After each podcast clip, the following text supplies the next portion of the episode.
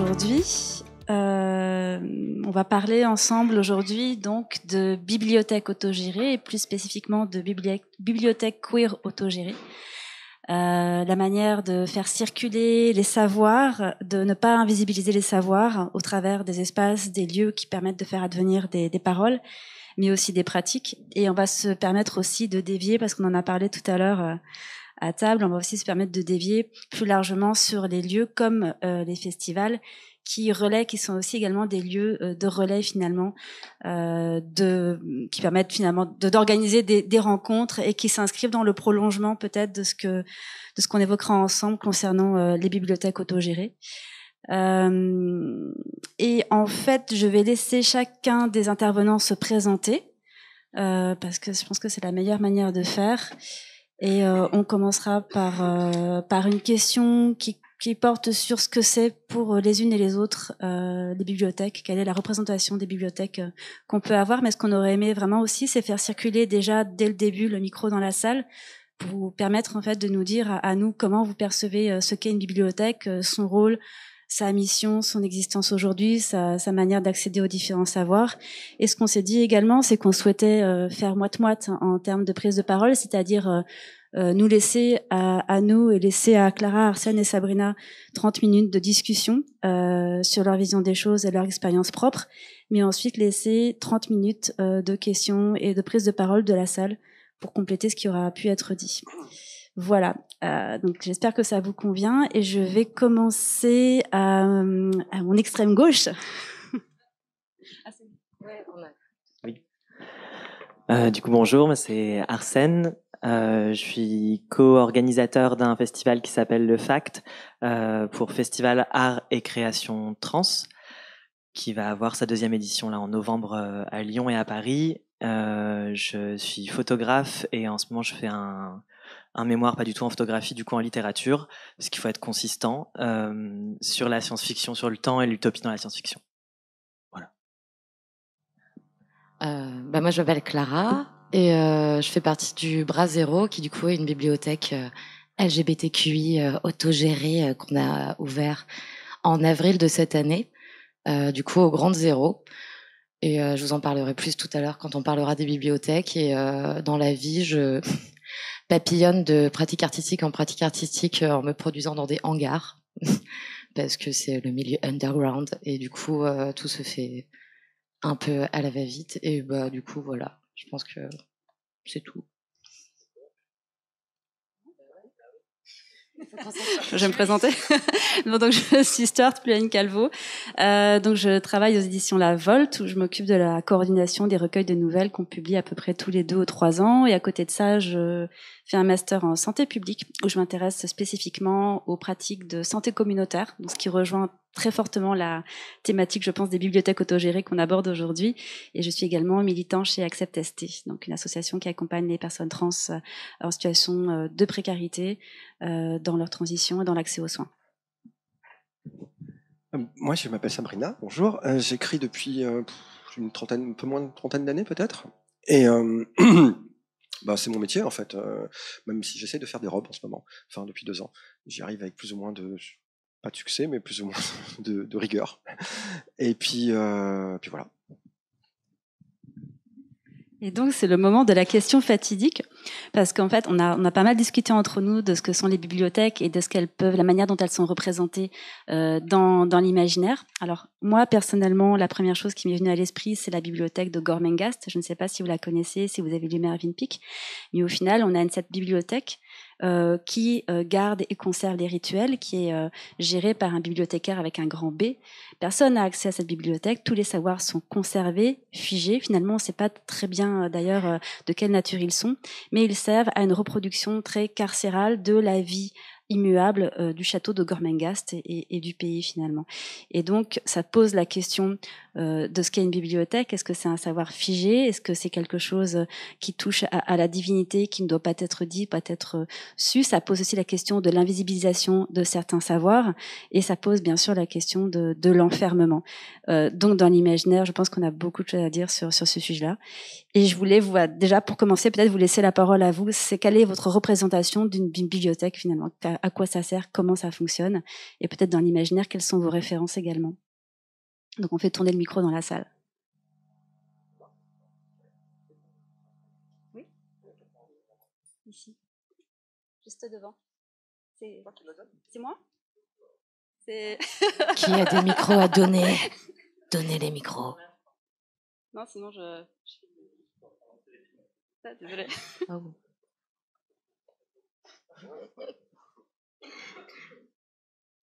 On n'a pas encore inventé le clonage. C'est pour? Merci. Euh, euh, en termes de représentation des bibliothèques, moi je pense tout de suite euh, aux ailes du désir. bibliothèque dans laquelle, donc c'est un film de je sais plus qui d'ailleurs, mais pardon, Wim Wenders. Et il y a une bibliothèque dans laquelle euh, c'est un peu le QG des anges qui veillent sur des personnes dans Berlin Est.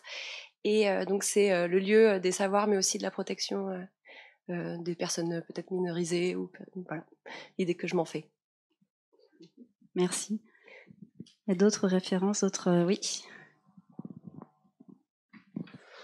Alors, c'est pas dans l'imaginaire, mais pour moi, bibliothèque, c'est un peu la MJC, quoi. Enfin, c'est un lieu où il y a des bouquins, mais où surtout il y a des gens. Et euh, des gens qui se rencontrent, des gens euh, qui, ça fait un lieu, je sais pas, dans la bibliothèque, euh, il y a Internet, il y a des PC, il y a des gens qui peuvent venir, qui peuvent se poser, lire le journal. et c'est un peu tout ça. Enfin, ça, c'est la bibliothèque publique. Et, donc, ouais, il y a des gens et, et des livres, mais surtout des gens.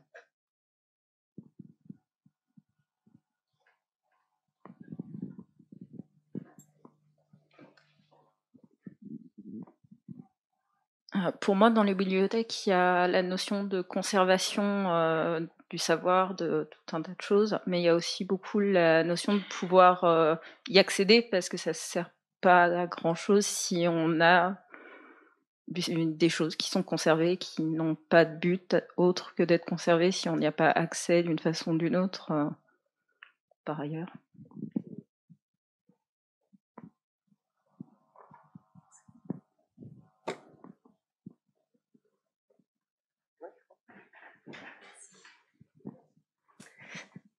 Euh, la référence qui me vient quand on parle de bibliothèque, c'est euh, dans le dessin animé du Avatar, le dernier maître de l'air.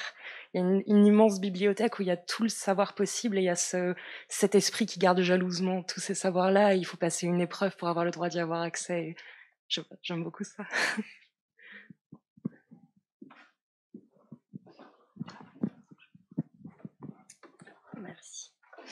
Pour moi, la bibliothèque, c'est vraiment un lieu euh, d'exploration. Enfin, moi, j'y ai passé beaucoup de temps, euh, notamment quand j'étais enfant. Euh, mes parents me déposaient, venaient me chercher à la fin de la journée et j'avais découvert plein de trucs.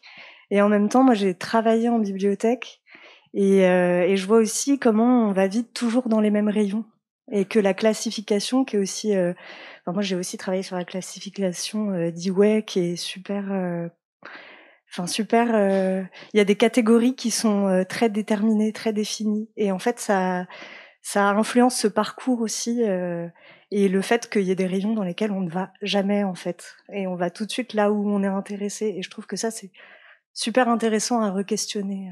voilà.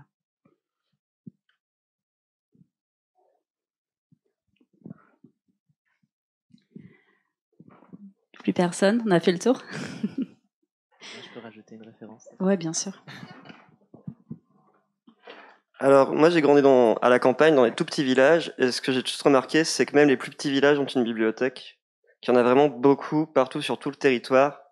Et je me dis souvent que, genre, Mad Max, c'est pas possible parce qu'il y a trop de bibliothèques. Et on pourrait pas trop oublier la culture si facilement parce que c'est déjà incroyable le nombre de livres qu'il y a partout, quoi, grâce à ça.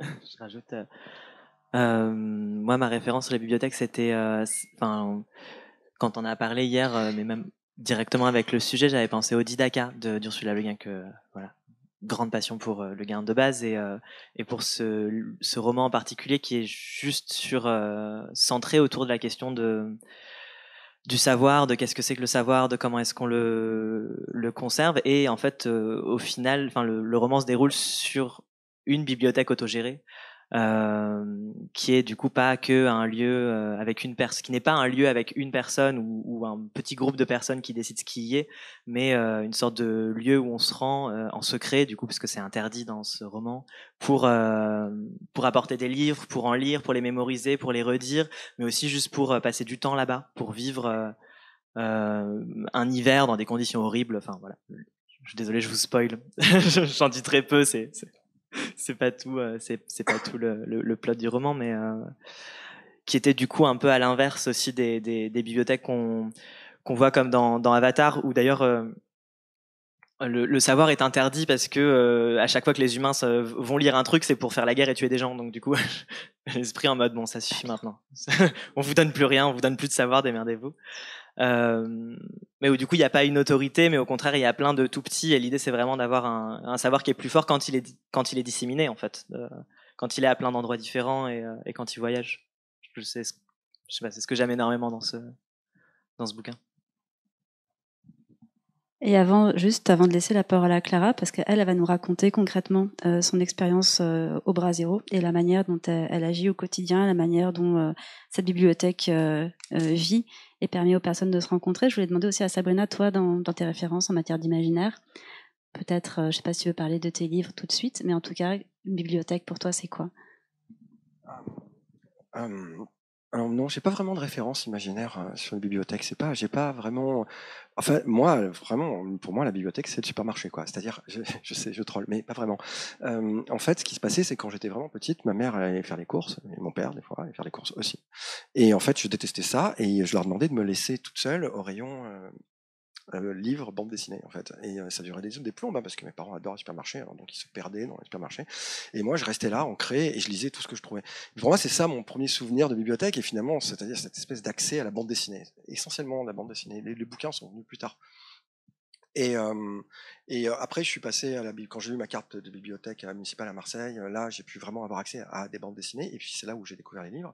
Et c'est à ce moment-là que il y a eu cette grande révélation dans ma vie qui était le CDI centre de documentation et informatique du, collège où j'étais, quoi, qui était un collège Pont de Vivo, Marseille. Et, euh, et c'était l'endroit le plus merveilleux de la Terre. Et euh, j'ai passé mon temps là-bas, j'écrivais là-bas, etc. Et j'ai fait une faute, une fois, terrible, et qui a été pour moi le, tabou absolu de ma vie, c'est que j'ai volé un livre à la bibliothèque. Et non, bah oui, euh, et c'était Ulysse de Joyce, que j'ai toujours. Non, mais c'est la preuve de ma. Oui, alors il en anglais. Alors il était en anglais en plus parce qu'à cette époque-là, je pensais que je pouvais lire Joyce en anglais à 12 ans. Mais enfin, voilà. Tranquille, je n'ai jamais pu lire Joyce en anglais à 12 ans. Après, j'ai acheté la version française. Je me dis, je vais comparer. J'ai pas pu lire la version française non plus. C'était très compliqué pour moi. Il a fallu des. Voilà, c'est c'est passé du temps avant que j'arrive à assimiler Joyce. Et après, j'ai trouvé que Virginia Woolf était bien meilleure que Joyce. Mais bon, Bref, euh, je l'ai toujours, et c'est un peu la, mon tabou, c'est-à-dire j'ai vraiment compris à ce moment-là ce que ça voulait dire en fait de s'engager pour les livres, euh, là précisément dans ce vol, le bouquin quoi. Et euh, et après, ben, j'ai quasiment travaillé en bibliothèque toute ma vie, pas en, professionnellement, mais euh, pour écrire mes livres au début, c'était là où on avait les photocopieuses, c'était là où je pouvais euh, avoir des incunables que j'ouvrais avec des espèces de, de, de, de, vieux trucs sur les mythes et tout, et je pouvais euh, photocopier, me faire mes cahiers, mes machins, j'écrivais, et surtout, à partir du lycée, puis après de la fac, c'était l'endroit où on rencontrait des meufs. Euh, c'est vrai, mon imaginaire, il est beaucoup ancré, ce que vous disiez, sur les gens qui sont à la bibliothèque et qui se passionnent pour des choses. Et c'est très beau, en fait, quand on est plongé dans un travail et quand on a quelqu'un en face de nous qui est plongé dans un travail et qui lève les yeux et qu'il y a une rencontre qui se fait, qui débouche sur on s'en fout, il n'y a pas de, classification à faire de ces rencontres, mais, pour moi, il y a toujours eu ce contact extrêmement sensuel du livre partagé, en fait, euh, d'aller, voir l'autre, ce qu'il va chercher dans les rayons, de revenir, de le retrouver, de, de regarder ce truc-là, voilà. Donc pour moi, ça a toujours été très lié. Puis, à un moment donné, j'ai arrêté d'aller dans une bibliothèque quand j'ai vraiment commencé à écrire sérieusement. Et, euh, et j'y suis retrouvé récemment parce que j'ai trouvé une petite bibliothèque euh, très chouette à côté de chez moi. Et il s'est passé un grand truc, mais ça j'en parlerai plus tard, c'est que j'ai découvert une librairie, une bibliothèque autogérée à côté de chez moi, en bas de chez moi en fait. Et euh, j'y passe ma vie maintenant, mais euh, j'en parlerai plus tard. En fait, on fait la promo des bibliothèques autogérées. Et euh, bah, du coup, Clara, par rapport à tout ce qui vient de se dire maintenant, entre exploration, entre épreuve initiatique, entre moments d'enfance, partage, les livres qu'on se prête et qu'on donne, est-ce que c'est ton expérience du bras zéro Et déjà, qu'est-ce que c'est exactement que le bras zéro Yes, bah, moi aussi, je passe ma vie dans une bibliothèque autogérée en ce moment. je dors même là-bas. Euh, du coup, je voulais, j'avais préparé ça un peu en rebondissant sur ce que vous aviez dit. Euh, sur ce que c'était une bibliothèque. Euh, donc euh, le fait que c'est un endroit qui protège un peu, que c'est un endroit où on rencontre des gens, que c'est un endroit où on conserve, que c'est un endroit où on classifie. le truc sur Avatar, bon, que c'est un endroit où il faut passer des épreuves, je suis pas d'accord. Et, et le fait que c'est partout, en fait.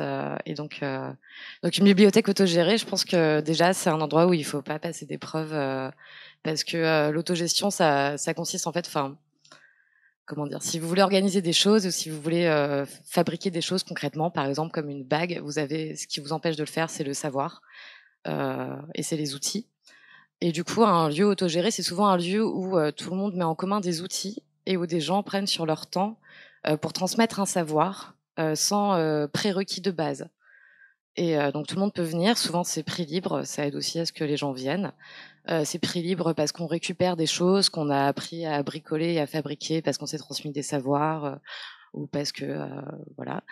Et, et du coup, bah, ça permet de transmettre le maximum de choses et aussi à chacun de sentir une petite autonomie. et l'autonomie, le fait de commencer à fabriquer quelque chose par soi-même ou de savoir un peu comment fonctionne le monde, et bah, ça permet aussi de changer le monde et du coup de, d'entretenir des idéaux révolutionnaires, parce que c'est ce qu'on veut de temps en temps. Et dans les mondes de science-fiction, souvent, euh, les idéaux révolutionnaires, c'est ce qui va permettre de briser la dystopie. Et donc du coup, euh, le bras zéro concrètement, c'est un lieu de conservation euh, dans le sens où on a effectivement plein de livres et on aspire aussi à avoir des archives. Alors Roméo, s'il était là, qui fait partie du bras zéro, dirait que le mot archive c'est nul parce que ça vient du grec arché, qui signifie à la fois le commencement et le commandement, et qu'à la base les archives c'est détenu par les archontes. Donc des gens qui entretiennent une tradition et euh, souvent bah, pour euh, les communautés queer, euh, la tradition ça signifie fermer sa gueule ou mourir. donc voilà, donc c'est nos ennemis un peu et les archives effacent les histoires des oppressés. Donc du coup Roméo préfère parler de traces de traces de nos passés, de nos luttes. Et donc le Brasero, c'est un lieu qui a aussi vocation à récupérer le maximum de choses produites par des gens qui les ont fait un peu eux-mêmes, donc des fanzines, des tracts, des affiches de manifestations et des traces en fait de tout ce qui a existé dans les communautés queer et dans les luttes, parce que c'est important de transmettre le savoir. Mais effectivement, on peut pas garder tout ça dans un lieu clos sans jamais le montrer. C'est bien de le protéger, mais il faut le transmettre. Et c'est pour ça que des bibliothèques, c'est un lieu où c'est important qu'il y ait des gens, et c'est aussi un lieu de rencontre. et du coup, au Brasero, on organise souvent des ateliers de transmission de savoir. Euh, ne serait-ce que bah, Marguerin a fait un atelier de, de fanzine, du coup, pour utiliser le logiciel Scribus pour savoir concrètement comment soi-même produire des fanzines. Euh, on a aussi Rémi qui a fait un atelier de teinture naturelle avec des fleurs qu'on peut récupérer dans des poubelles euh, ou du thé Carrefour Mangue ou des baies de sureau qui poussent partout. Et donc voilà. Et moi, j'ai lu des bouquins et j'ai fait une conférence sur les bouquins que j'ai lus parce que c'est aussi ça la transmission. c'est donner envie aux gens de lire des livres parce que souvent on est un peu tétanisé devant devant tous ces trucs. Et quand on en parle entre nous en fait eh ben on apprend à un peu démystifier le livre démystifier des choses comme les sociaux où, euh, on se dit si j'ai pas fait les études adéquates peut-être que je vais pas comprendre peut-être que c'est pas pour moi. Et aussi un lieu bah oui de protection parce que euh, enfin effectivement, euh, le CDI, la bibliothèque, c'est un petit cocon. Et euh, en l'occurrence, nous, on est au Grand Zéro, qui est un lieu où il y a beaucoup de concerts à la base. Euh, il y a des locaux de répète, il y a du bruit tout le temps et tout. La bibliothèque, il y a des canapés, il y a des petits rayons, on se sent bien.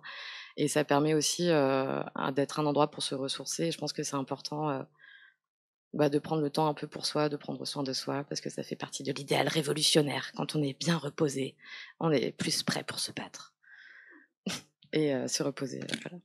Et, et oui, pour finir sur le truc des territoires et de la classification, c'est super intéressant parce que du coup, un des autres projets du Bras Zéro qui est animé plutôt par Roméo, c'est le catalogue Big Tata, qui est un catalogue qui a vocation de réunir toutes les bibliothèques LGBT autogérées de France et d'ailleurs. Et bon, pour l'instant, on est quatre et on aspire à non, mais rigolez pas. Un jour, ça sera grand. Un jour, vous... voilà, ça vient de sortir. On a commencé tout ça en février. On a ouvert la bibliothèque en avril. Voilà. Donc, euh, ça fait pas longtemps. Et, euh, et du coup, voilà, c'est pour partager un peu bah, toutes les initiatives euh, qui nous, enfin, qui sont similaires à la nôtre. Et puis, vocation de se rencontrer, de se prêter des bouquins. On a déjà fait ça. Roméo est allé à Marseille pour apprendre des trucs sur le catalogage. Et en échange, nous, on a eu plein de doubles de Marseille. Enfin, du coup, il y a plein d'échanges comme ça. Et il y a une vocation plus large aussi, voilà, qui est de cataloguer par nous-mêmes les livres en utilisant des classifications qui sont les nôtres et de les répertorier avec un vocabulaire qui soit pas celui de l'oppression. Enfin, c'est très très vaste comme projet, mais plus on est nombreux à le faire et mieux ça sera. Et voilà, j'ai beaucoup parlé. Non, non. non, mais du coup, ça appelle pas mal de questions aussi ben, pour Sabrina et pour Arsène, parce que du coup, là, on est spécifiquement sur le sujet de la, comment dire, de la culture queer, de la transmission des savoirs queer, de la non-invisibilisation de ces savoirs-là, des supports, que ce soit des livres ou d'autres médias d'ailleurs. Et euh, peut-être qu'on peut, d'ailleurs explorer davantage cette question. Pourquoi ce besoin d'explorer, euh, de, de, conserver, de rassembler et de transmettre des supports et des médias qui ne sont pas forcément des supports, euh, je dirais, institutionnels ou officiels qu'on va pouvoir trouver euh, euh, dans, les, dans, dans, toutes les bibliothèques plus classiques. Et on en parlait aussi hier avec Marcel, Marcel, avec Arsène, pardon, je pensais Marseille. c'est vrai, avec Arsène, c'est aussi qu'est-ce qui distingue finalement la littérature officielle que l'on conserve de la littérature grise euh, qu'on ne prend, qui, ne vaut pas la peine d'être conservée ou d'être transmise. Et sur ce sujet spécifiquement du coup des savoirs queer euh, et de, des imaginaires queer, bah, je vais peut-être te donner la parole peut-être d'abord Sabrina, Arsène? Non, mais je sais pas. Arsène, ok, Marcel, Marcel, si tu veux. Euh, Comment toi, comment toi tu le perçois? Quel est le, besoin et, pourquoi ce besoin? Et comment toi tu y travailles au quotidien en fin de compte? Parce que tu y travailles au quotidien. euh, bah, pourquoi ce besoin? Je pense qu'il y a juste un besoin de se voir déjà. Euh, tout à l'heure on parlait de, de, des liens entre SF et, culture queer et de où est l'intersection, mais il y a aussi d'imaginer en fait. À un moment, il faut imaginer euh, des mondes, enfin des mondes qui n'existent pas. Euh, bon, pas un monde, sinon on retombe exactement dans le dans le problème qu'on a au début. Euh, mais c'est que quand on existe dans des existences qui sont complètement, enfin, qui, n'apparaissent pas dans dans les cultures dominantes. Bah, ça demande un travail d'imagination en fait, de se dire dans quelle mesure, dans quelle, sous quelles conditions, dans quelle dans quel milieu, dans quels espaces, avec quelles personnes est-ce que euh, est-ce que ça pourrait être euh, désirable en fait d'exister? Donc euh, il y a quelque chose de très similaire dans la SF, dans le dans le principe de, de spéculer sur quelque chose qui n'est pas là. et puis après de le rendre matériel, alors de le rendre matériel dans un récit, dans un livre, dans un espace, dans l'ouverture d'un squat, dans l'ouverture d'un festival qui est qui, se retrouve à être la même chose et qui fonctionne aussi de la même façon, c'est-à-dire que euh, sur euh, l'univers global euh, de, de la SF où du coup chacun emprunte et chacun reprend des, inventions qui ont été faites dans un milieu fictionnel et qui les reprennent et qui les transforment et qui ajoutent un petit peu mais en fait il y a la même chose sur le fait de construire en réseau. Enfin il y a la même pas si pas exactement la même mais il y a une ambition qui est similaire je trouve dans le voilà qui est partagé et, et qui se croise parce que je, enfin, je trouve que c'est pas je pense que c'est pas un hasard non plus que il y ait de plus en plus alors je sais pas si c'est statistiquement enfin proportionnellement plus en plus d'auteurs et d'autrices euh, queer qui sont publiés ou qui sont en général. Donc euh, je pense que c'est qui sont publiés. Parce qu'il y a je pense que voilà si on voilà. Je pense qu'il faudrait refaire une un petit travail sur les fanzines. Enfin je pense que si voilà on épluche les fanzines des personnes non publiées on ne serait-ce que les fanfictions euh, dans l'entre-deux, on trouvera énormément, énormément de, récits de personnes queer qui s'intéressent à la SF et la, la fantasy. Et donc, je pense que voilà, c'est juste le milieu de l'édition qui change euh, petit à petit. Mais ouais, je trouve que du coup, c'est pas un hasard qu'il y ait une, une sorte d'attirance sur ce, sur ce truc-là. C'est un effort d'imagination. En tant que personne queer, il faut de l'imagination parce que sinon t'es mort de toute manière. Enfin, ou t'es, ou t'es assimilé. Donc, euh, ce qui revient un peu, enfin, ça revient pas tout à fait à la même chose. Mais euh, non, t'es mort dans ton imagination.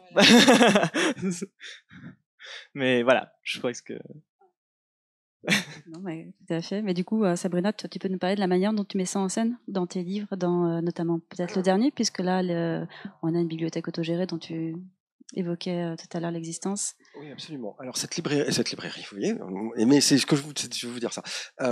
cette bibliothèque autogérée est donc un endroit qui a connu plusieurs existences, qui s'appelle le Jargon Libre à Paris.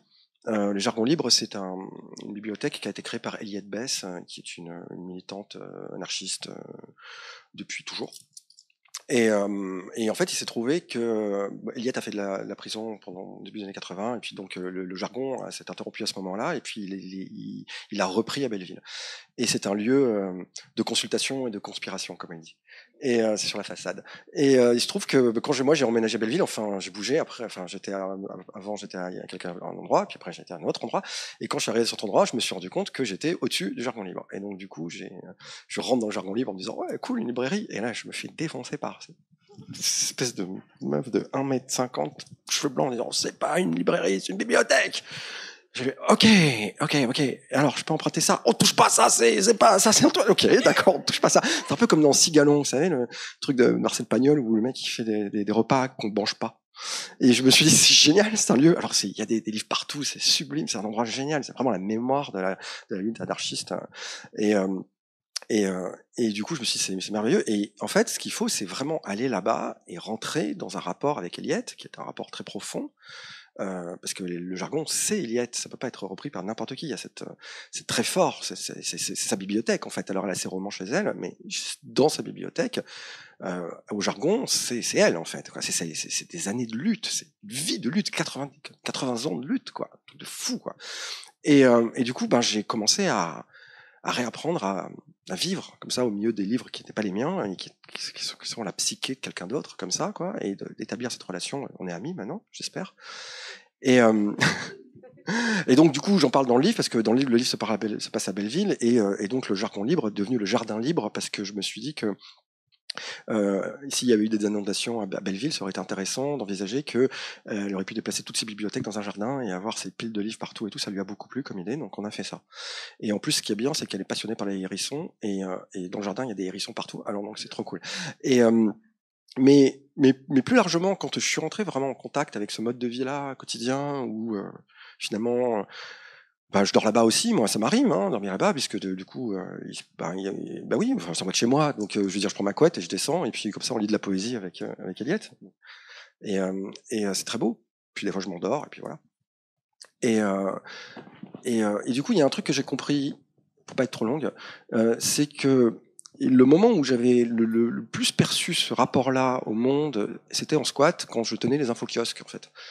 Et, euh, et j'ai tenu un, un focus pendant assez longtemps, dans plusieurs squats. Euh, et, euh, et moi, je venais d'un monde de fanzine à la base, mais c'était du, du fanzine sur le rock, le rock indépendant et, et, et la noise. Et puis après, je suis arrivé aux Infokiosques et j'ai découvert en fait cette, cette, chose merveilleuse qui est de photocopier des, manuels de pratique de vie, de résistance, de, de, de, de désincarcération, de, de, de, bah, tradition, de manière de, se déstructurer, de se déconstruire, d'inviter les autres et de le faire en donnant, en permettant aux choses de circuler, en ayant des pratiques collectives euh, non pas basé sur un droit d'usure, mais sur un droit d'usage, quelque chose auquel je crois très fortement, en fait, comme un devenir de société.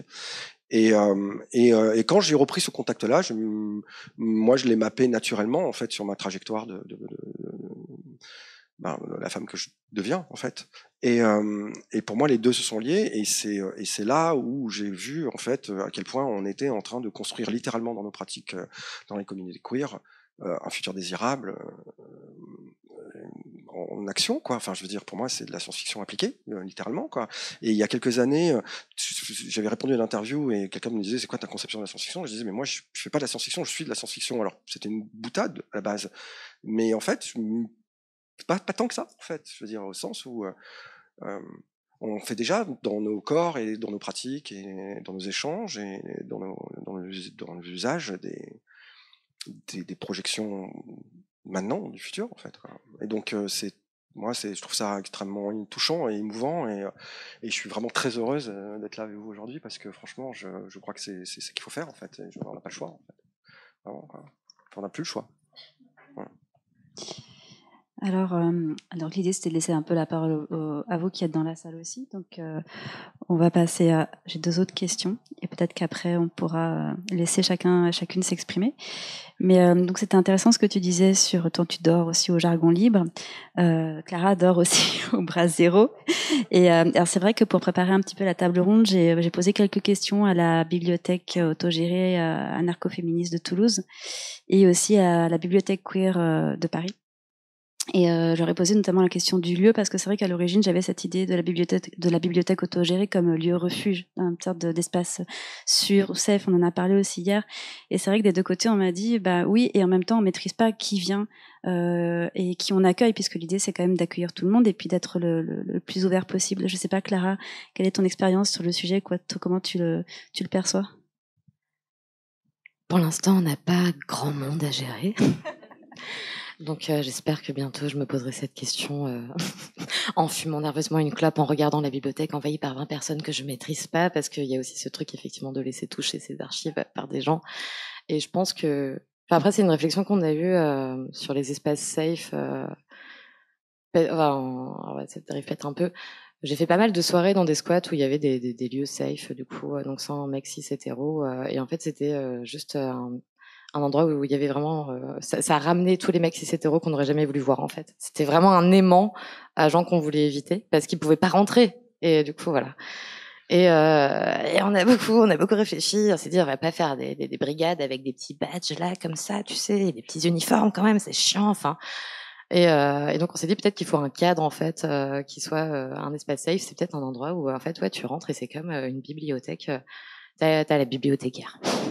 Euh, cette personne est là et elle pose un cadre. Et en fait, si tu es dans cet espace, tu respectes ce cadre. Et du coup, je pense que c'est un truc qu'on peut mettre en pratique et c'est un truc qu'on essaye déjà de mettre en pratique, euh, ne serait-ce que voilà, à chaque fois qu'on organise un événement, en fait. Et, que ça peut être un refuge si chacun euh, vient avec l'intention bah, de pas agresser les autres, ce qui passe par plein de pratiques, mais ce qui passe surtout par être je sais pas, un peu gentil et, réceptif. Euh, et euh, une bibliothèque, ça propose ça aussi, parce qu'à la base, on est quand même là pour chacun un peu aussi aller dans un monde imaginaire et en réémerger. Euh, donc je pense que ça peut être un, refuge comme ça. Après, on n'a pas encore testé, en fait. Enfin, on n'a pas encore eu quelqu'un qui vient de complètement, enfin, qui nous attaque ou des gens qui font n'importe quoi. Oui, voilà, ce livre est nul, j'ai le brûlé. On n'a pas encore eu ça, en fait. Donc, donc on verra, mais je pense que, enfin on, peut pas gérer les gens individuellement, on peut pas les changer, on peut pas euh, leur donner des conseils sur comment agir, mais on peut les amener à se poser les bonnes questions en fait, et avec un lieu, un cadre, on dit voilà, nous on réfléchit à euh, comment on pourrait euh, passer un bon moment tous ensemble, même si par exemple on organise un débat et qu'on n'est pas d'accord, et que tout le monde se pose la question de comment il pourrait faire en sorte que ça dérape pas, plutôt qu'on leur dise euh, tu fais pas ça, tu fais pas ça. Enfin voilà. Enfin il y avait un truc, euh, un livre qui s'appelle Revolting Librarians, qui date des années 70 et qui a été écrit par des des bibliothécaires aux États-Unis qui, qui voulaient révolutionner les bibliothèques. J'ai que commencé le livre. Voilà, on connaît tous ça, je le sais. vous avez des piles de livres pas lus chez vous aussi. Mais euh, le premier chapitre était trop bien. Et, euh, et du coup, il disait qu'il y avait ce panneau qui voulait distribuer à toutes les bibliothèques qui voulaient rejoindre le mouvement de révolution, où il y a marqué No Silence. Donc en fait, voilà, vous pouvez parler dans cette bibliothèque. En fait, vous pouvez capter la température autour de vous et euh, parler à voix basse s'il y a des gens qui ont l'air concentrés à côté, mais échanger vos idées avec votre voisin. En fait, on vous, et que tout le monde peut faire ça dans une bonne intelligence. Que quand tu vas No Silence sur un mur, tu te dis pas je vais chanter euh, Miley Cyrus à plein volume. Euh, tu te dis ah cool si j'ai envie de parler je peux.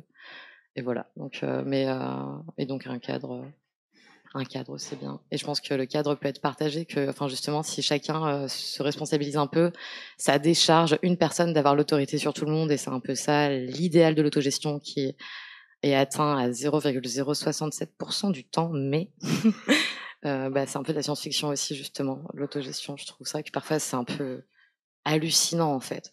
Personne n'est vraiment préparé, mais on a tous la volonté que ça se passe bien. Et, et c'est très chouette. Et ça se passe. Et ça survit à chaque fois. Et on est là le lendemain en mode waouh, comment c'est possible? On a réussi. Et du coup, le fait d'avoir réussi aide à recommencer.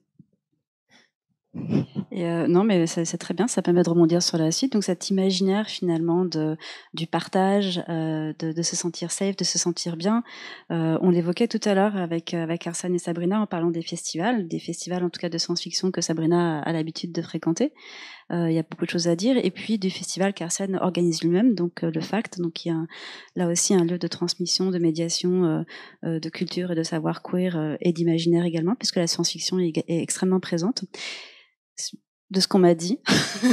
On m'aurait menti. Euh, et, euh, et, donc, ça m'aurait intéressé d'avoir peut-être vos, regards croisés. C'est un peu, un peu réchauffé, mais peut-être une discussion sur vous, comment vous percevez un espace, un festival, comme aujourd'hui celui des intergalactiques, comme un espace euh, justement de partage, d'accueil au, au, prisme de vos propres expériences et, et retours d'expérience. Je sais pas qui veut commencer. Euh, hmm,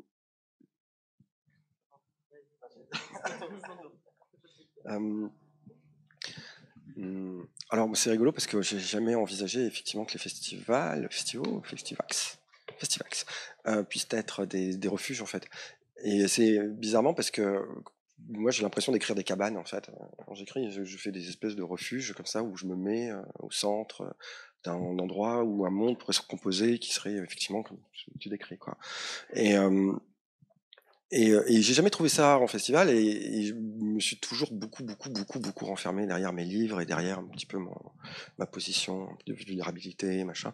Et puis, bon, euh, au fur et à mesure, j'ai commencé à me décoincer un peu et j'ai commencé à explorer la manière dont euh, ben, je m'interface avec le monde dans ce, dans ce festival, notamment parce que j'ai commencé ma carrière en tant qu'homme, quoi. Et puis ça, a, quand même, c'était à durer un certain temps, une vingtaine d'années, quoi. Et, euh, et j'avais, voilà, j'avais, j'avais pas connu finalement l'autre côté, enfin si tant est que ce soit un autre côté, en tout cas l'autre vecteur. Quoi. Voilà. Et, euh, et là j'ai commencé à avoir des bugs, quoi. des gros bugs, des très gros bugs, et ça m'a mis en panique. D'ailleurs, il y, a des festivals où je ne suis plus invité parce que j'ai gueulé, parce que j'ai gueulé, parce que c'était pas cool, quoi. Et, euh, et, euh, et, je crois qu'en fait, on opère encore dans les festivals. Alors, alors aux intergalactiques, pour parler des intergalactiques vraiment brièvement de mon expérience, c'est la première année que je suis ici, je suis ravi d'être ici. Je trouve que c'est vraiment une des plus belles expériences de festival que j'ai, Festivax, que j'ai vu depuis très longtemps.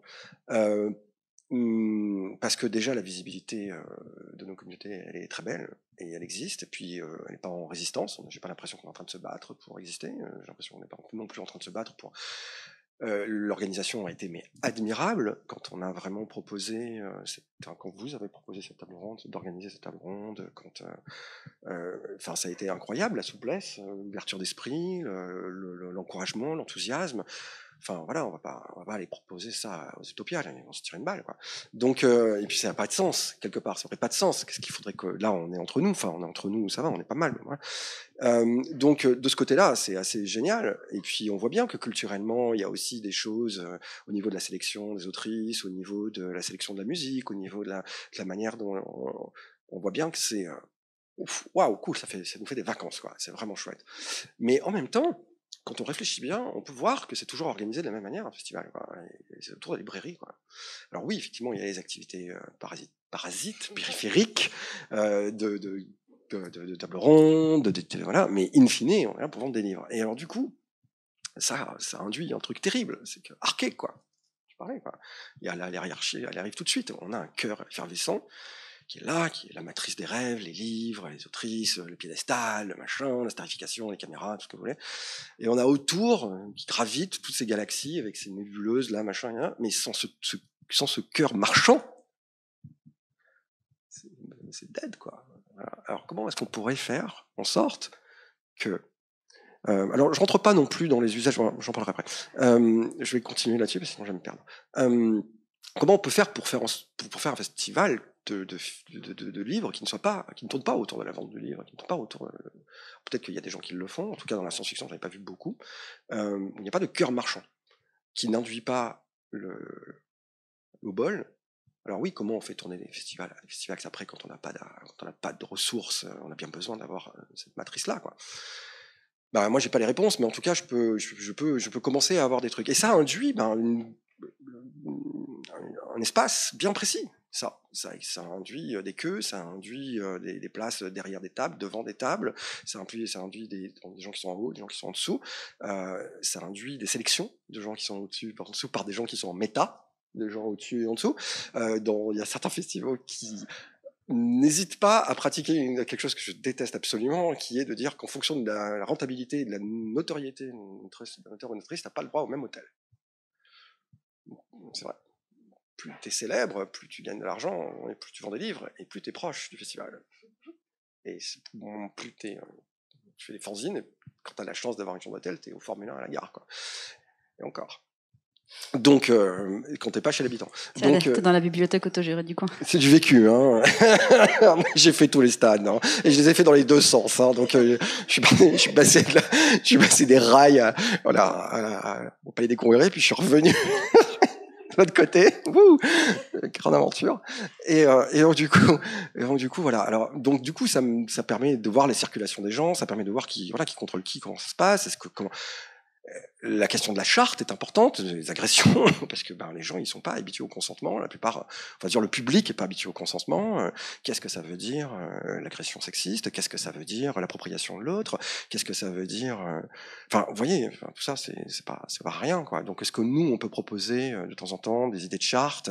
En tout cas, on en parlait hier. Tu en parlais hier avec Betty à la radio. C'était très intéressant sur comment est-ce qu'on peut mettre en place en amont des des manières de faire un espace où on pourrait se sentir euh, euh, non pas dans un cocon fermé, mais au contraire dans une espèce de, lieu de, guérison finalement de nos, euh, errances quelles qu'elles soient, quoi.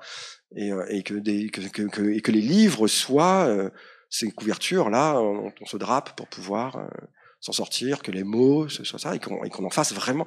Est-ce que finalement les mots et les histoires et les personnages que véhiculent ces livres sont vraiment au centre des festivals? Je ne crois pas. Je pense que ce sont les livres-objets qu'elles le sont. Ce sont des artefacts échangeables, monnayables. Et, euh, et du coup, tant qu'on n'a pas dépassé ça, est-ce qu'on pourra vraiment arriver à des constructions euh, logiques de l'espace, à des reconstructions logiques de l'espace euh, Voilà, peut-être qu'il faut se poser ces questions, je pense. Peut-être. Et du coup, Arsène, toi, au prisme du fact, justement, euh, donc qui vont un espace véritablement queer, comment ça se passe? Qu'est-ce que vous mettez en place?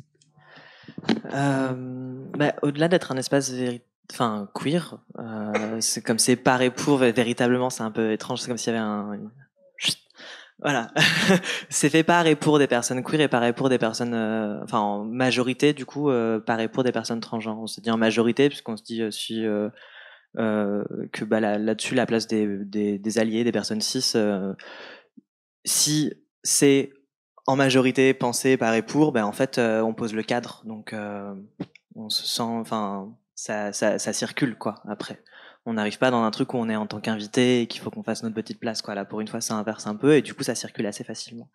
Euh, quand on l'a monté il y a deux ans euh, donc en plus de, partir d'un truc voilà on fait un festival queer euh, pareil pour des personnes trans et tout aussi on le fait en six mois on le fait sans budget. Voilà comme ça, histoire de. Et euh, mais du coup, ça fait aussi qu'on a, euh, enfin, on s'est posé, on se pose les questions, on se pose les questions au prisme aussi de l'argent, euh, on se pose les questions, mais en même temps de pas envie d'avoir, de pas avoir envie de faire de compromis sur la, sur les personnes qu'on a envie d'inviter. Et puis de tout, tout ce festival, on, on, vient aussi, nous, avec les questions qu'on se pose avant, qui sont aussi euh, euh, qui est artiste, euh, qui l'est pas, euh, qu'est-ce qui est une création, euh, qu'est-ce qui l'est pas.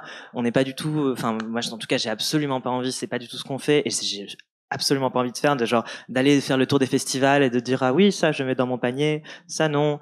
là, je pense qu'une bonne moitié des, des des spectacles qu'on a qu'on a enfin des spectacles des performances des personnes qu'on a invitées en tout cas euh, on n'avait pas vu le spectacle en entier on n'avait pas vu le spectacle fini on a vu des créations en cours on a vu des gens avec qui on aimait bosser on dit ah mais c'est enfin ce que tu fais c'est super et du coup bah tu proposes ton nouveau truc ou tu proposes quelque chose et, ça se fait et ça marche de façon euh, ça ça ça fonctionne quoi. Et euh, et du coup, euh, dans, mais dans n'importe quel festival, je pense qu'aussi euh, il y a, ça change l'intonation du festival, ça change l'ambiance globale. Euh, Est-ce qu'on a que des choses qui sont genre considérées comme euh, des produits finis, très bien qu'on peut voilà vendre sur dossier, tout ça? Où est la place de la création euh, qui est entre les deux ou qui est carrément de euh, j'ai tenté un truc et je le montre là. Euh, donc, euh, bah, quelle est la place du fanzine? Quelle est la place de la scène ouverte? Quelle est la place des, gens qui commencent tout juste? Est-ce que il y a de la place dans le festival pour que des choses se développent ou est-ce que c'est juste pour montrer des choses qui sont terminées, finies, bien et voilà, et du coup, nous, on essaye d'avoir un lieu qui, en fait, qui peut être cet entre-deux aussi, où on peut avoir des choses qui sont pas tout à fait finies, qui viennent d'être commencées, qui vont bouger, qui sont un test. Enfin, et ça donne pas du coup il y a une porosité en fait entre ce qui est euh, les personnes qui sont dans le public et les personnes qui sont sur la scène où d'un seul coup euh, c'est pas les personnes qui sont sur la scène elles sortent pas la porte de derrière et ensuite on les voit plus jamais parce qu'elles mangent à part elles dorment à part elles font leur soirée à part. Euh, ça fait qu'en fait ça circule et qu'en fait bah, les personnes qui euh, à un moment présentent quelque chose bah, le lendemain elles vont être euh, ou dix minutes plus tard elles vont être de l'autre côté à regarder ce qui est en train de se faire. Et cette circulation là pour moi en tout cas ça me fait enfin les festi les festi les festivals on va partir sur les festivals cette fois les festi les festivas où je me sens le mieux c'est ceux où il y a cette circulation en fait, où il n'y a pas un truc net entre euh, les personnes qui ont le truc euh, officiel et les personnes qui euh, le sont pas et qui du coup viennent et, sont dans un rôle juste de, de, de consommation quoi. Et et voilà, et ça, je pense que c'est cette, cette porosité là qu'il faut et puis qu'il faut entretenir parce qu'en fait, ça va hyper vite aussi de se redire ah ben ça c'était super, on continue avec. Et en fait tu tires vers quelque chose qui est euh, qui est clair, qui est facile à, cibler, qui est facile à décrire, et puis après tu, fais dedans, et en fait c'est un, travail de rester dans cette espèce de porosité, de rester dans ce trouble, quoi. Mais voilà, j'ai oublié la question du début, mais. Ça me fait juste penser que la première fois que j'ai joué euh, toute seule sur scène, euh, j'avais déjà joué avant, mais avec un groupe. Euh, et là, c'était un festival queer qui était organisé par des meufs des Beaux-Arts à Dijon, et ça se passait aux tanneries. Du coup, euh, PD My Life, à savoir moi et mon synthé, on y est allé et je savais rien faire. Et euh, l'ingé son, c'était la première fois qu'il était ingé son. Et on était là tous les deux, putain, c'était la première fois, toi aussi. Et on a fait comme si ça marchait. En fait, ça s'est très bien passé, mais c'est trop important de donner. Bah, en fait, il faut une première fois à toi, en fait. Et c'est à partir de là que tu te rends compte que tu peux le faire ou que tu as des trucs à améliorer. Et ouais, le fait que ça soit pas. Enfin, même cette question de rentabilité, en fait, on... c'est plus facile. Euh, de se dire on va faire soit un festival à perte ou au mieux euh, on remboursera nos trucs euh, et comme ça tu peux inviter des gens qui sont oui bah, professionnels qui vont pas ramener de public parce qu'ils en ont pas parce qu'ils ont jamais fait de concert mais du coup il faut en faire un pour avoir un public. Et voilà donc c'est trop bien Ouais, donc on a, on a un petit peu, euh, ouais, c'est ça, on a un petit peu, un, un peu bifurqué parce que ça me paraissait intéressant de, de détendre les pratiques issues euh, des cultures queer et des bibliothèques autogérées au, festival. Donc on trouvait ça pas mal de l'évoquer. Et je ne sais pas si vous avez des questions, des questions pour Sabrina, Arsène et Clara. Euh, et Stuart, accessoirement. Euh, on peut faire tourner les micros euh, encore une fois dans la salle. Si vous voulez juste des, pas que des, questions, des anecdotes, des commentaires. pas d'accord. on s'en va de toute façon. c'est ça.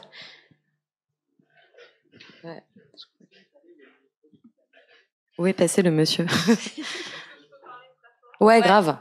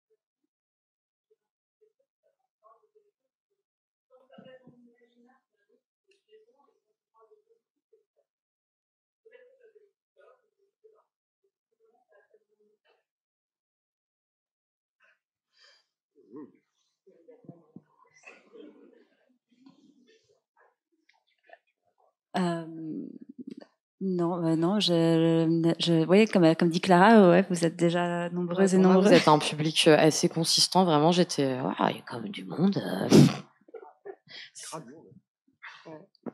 J'ai joué mm. devant six personnes dans un hangar désert, franchement, ça va. Hein. Après, c'est peut-être quelque chose à, à réitérer, peut-être. Hein. Oui.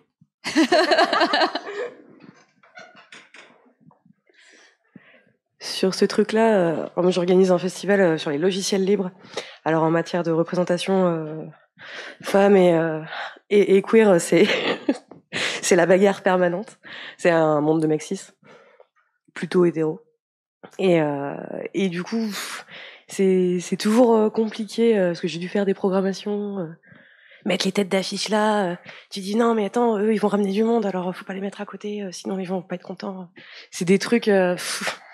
C'est vraiment l'horreur d'organiser des trucs pour que les salles soient toutes un peu pleines et tu te retrouves toujours avec une salle qui est moins pleine que les autres parce que machin attire du monde et machin moins. Et c'est c'est pas que politique en sens euh, c'est pas euh, ah c'est queer euh, je vais pas y aller c'est aussi un truc un peu star ah machin je le connais je l'ai vu sur YouTube ou sur Twitch c'est lui que je veux voir donc c'est pas c'est pas que le sujet. Des fois c'est aussi les personnes non pas les personnes c'est pas ce que je voulais dire. C'est parce qu'on n'a pas assez de visibilité. C'est ça que je, je me tais. c'est ça. Je ne parle plus non, mais moi, je suis contente parce que quand j'ai quand j'ai parlé de la table ronde euh, qu'elle se tenait le dimanche après-midi à, Mathias, euh, donc le fondateur de la Volt, il m'a dit mais dimanche, mais il y aura personne, il y aura que des familles, ça les intéressera absolument pas.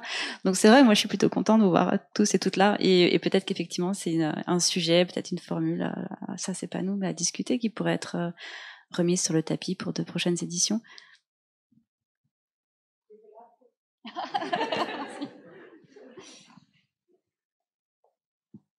D'autres questions Commentaires? Ah, là-bas. Euh, du coup, vous participez ou dirigez des bibliothèques et je voulais savoir quelle était votre relation du coup euh, aux maisons d'édition qui euh, bon elles sont aussi des situations diverses vous parlez aussi que vous produisiez des fanzines ou quoi et du coup je me demandais voilà pour votre position auprès des maisons d'édition est-ce que pour vous c'est des liens euh, d'alliance ou est-ce que vos bibliothèques, ça devrait être aussi des lieux d'édition? Ouais, alors après, bah, Stuart, c'est dans une maison d'édition, si j'ai bien tout compris. Donc, euh, euh, bah, en fait, ce qu'on peut faire quand on fait une bibliothèque, sachez-le, si vous ouvrez une bibliothèque avec une association, vous pouvez demander des livres au service presse des maisons d'édition. Ce que je n'ai pas fait parce que j'avais la flemme. Mais si vous n'avez pas la flemme, vous pouvez faire ça et souvent, enfin, ils les donnent en fait. Euh, donc euh, c'est très facile de demander des bouquins à tout le monde. Apparemment, je l'ai pas fait parce que j'avais la flamme, mais bref. et, euh, et ben sinon, euh, je pense qu'il y a de plus en plus. Enfin, je pense que si on creuse, il y a plein de petites maisons d'édition qui existent. Euh, vraiment, il y en a, il y en a plein. Euh, enfin, je sais pas, euh, qui sont spécialisés, soit par exemple dans les littératures de l'imaginaire, soit aussi dans, enfin, par exemple, nous, avec le Bras Zéro, on a, on a invité euh, les éditions Terrasse une première fois pour euh, la réédition d'un poète argentin, PD, mort en 2015, qui écrit des trucs trop bien, qui s'appelle Yoshua, et du coup, donc les éditions Terrasse, leur principe c'est que le livre est à prix libre et vraiment ça genre ça m'a scié en deux quand j'ai vu ça. J'étais ah, c'est trop bien. Enfin, c'est trop cool. Hein. Ça ressemble vraiment à un vrai livre, tu vois, genre parce que je fais des fanzines, donc quand je vois un vrai livre, je sais ce que c'est. Et euh, c'était un vrai livre. J'étais là, putain, c'est trop bien. Et voilà, j'ai mis euh, de la confiture de ma crêpe dessus, et après je l'ai acheté et j'étais là, c'est le mien. Et euh, donc les éditions Terrasse, bah, c'est Antoine qui aussi reconnaît qu'il enfin, qu'il a eu un capital culturel et économique suffisant pour se permettre de créer cette maison d'édition et euh, voilà et du coup de, le faire à perte euh, aussi tu vois sur plein de trucs parce que c'était sa vision des choses et je trouvais ça trop cool d'avoir cette honnêteté là et de reconnaître comment c'était fait les choses en fait il faut des moyens de production il faut de l'argent dans ce monde et, euh, et on le trouve on peut et et voilà, donc non, les maisons d'édition c'est cool. Et après, bah, le fanzine, voilà, tu peux le faire effectivement en le photocopiant, en faisant. je sais que du coup, bah, au Grand Zéro, il y a aussi un atelier qui s'appelle Tonnerre Tonnerre qui font de la risographie. donc c'est une méthode de reproduction du coup est pas cher parce que en fait on ne paye pas leur temps et leur qualification quand elles nous apprennent des choses. Il y a un prix libre pour ça, mais sinon tu payes juste le matériel brut de ce que tu utilises. Euh, donc l'encre et le papier et euh, donc la risographie permet de faire des fanzines plus ou moins de, enfin qui sont non, qui sont de, très bonne facture.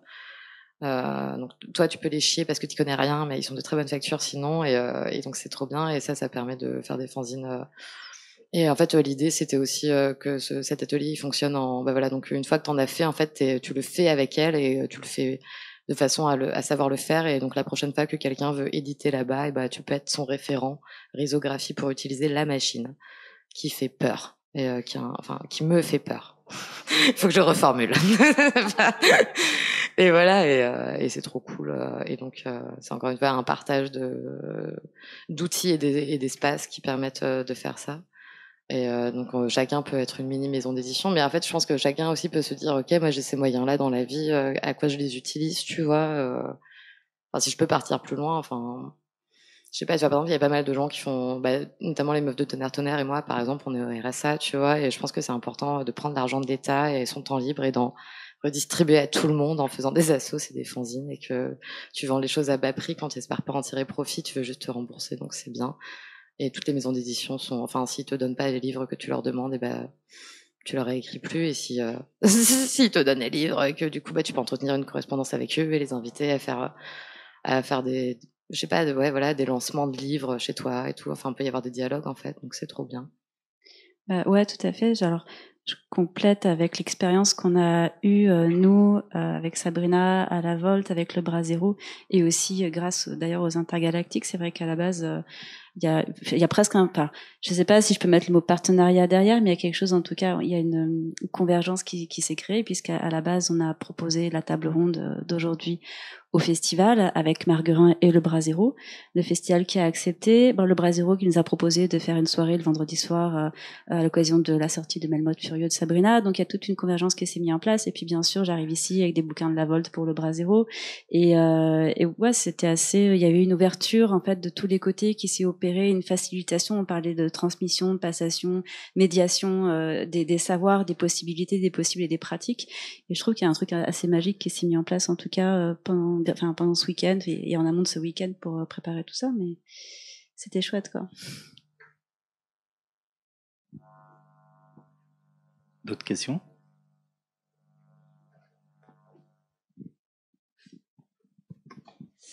Euh, moi, j'ai une remarque euh, sur la vente euh, de livres et versus les bibliothèques. Et ouais, et c'est aussi un bon moyen de repérer euh, la posture politique de certains certaines institutions publiques. Euh, notamment, euh, moi, j'ai travaillé euh, à Paris dans une institution que je nommerai pas, mais qui euh, possédait une bibliothèque de poésie incroyable et qui avait décidé de laisser ça de côté en plan mort sous la poussière et avait installé une librairie mobile. Et donc en fait, ça fait que même si les places pour aller voir des conférences étaient peu chères, et ben ceux qui repartaient avec le savoir étaient toujours les mêmes. Et personnellement, je trouve ça assez grave et c'est une des raisons pour lesquelles euh, je me suis tirée de cet endroit. Donc euh, vive les bibliothèques.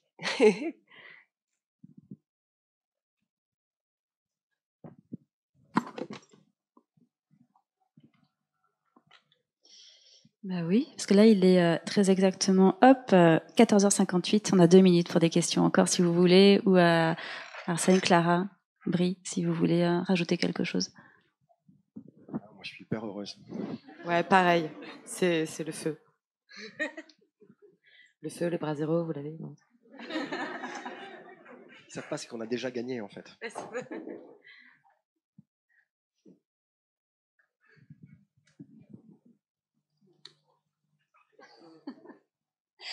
Merci à toutes et à tous d'avoir été là aujourd'hui, en tout cas.